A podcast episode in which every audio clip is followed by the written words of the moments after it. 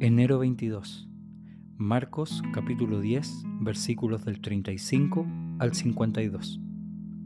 Entonces Santiago y Juan, hijos de Zebedeo, se le acercaron y dijeron, Maestro, queremos que nos hagas un favor. ¿Cuál es la petición? preguntó él.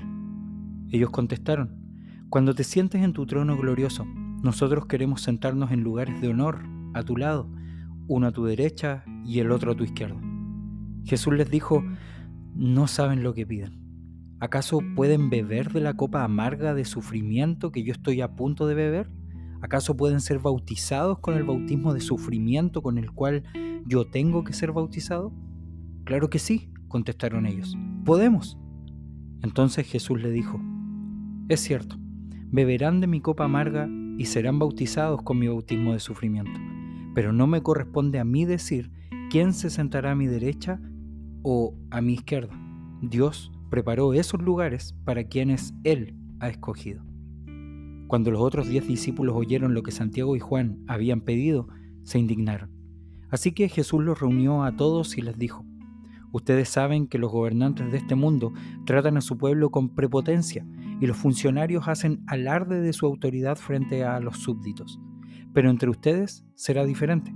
El que quiera ser líder entre ustedes deberá ser sirviente, y el que quiera ser el primero entre ustedes deberá ser esclavo de los demás.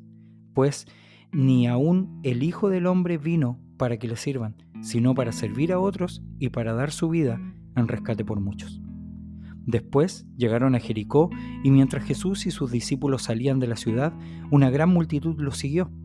Un mendigo ciego llamado Bartimeo, hijo de Timeo, estaba sentado junto al camino. Cuando Bartimeo oyó de Jesús de Nazaret y que él estaba cerca, comenzó a gritar, Jesús, hijo de David, ten compasión de mí. Cállate, muchos le gritaban, pero él gritó aún más fuerte, Hijo de David, ten compasión de mí. Cuando Jesús lo oyó, se detuvo y dijo, díganle que se acerque. Así que llamaron al ciego. Anímate, le dijeron. Vamos, él te llama. Bartimeo echó a un lado su abrigo se levantó de un salto y se acercó a Jesús.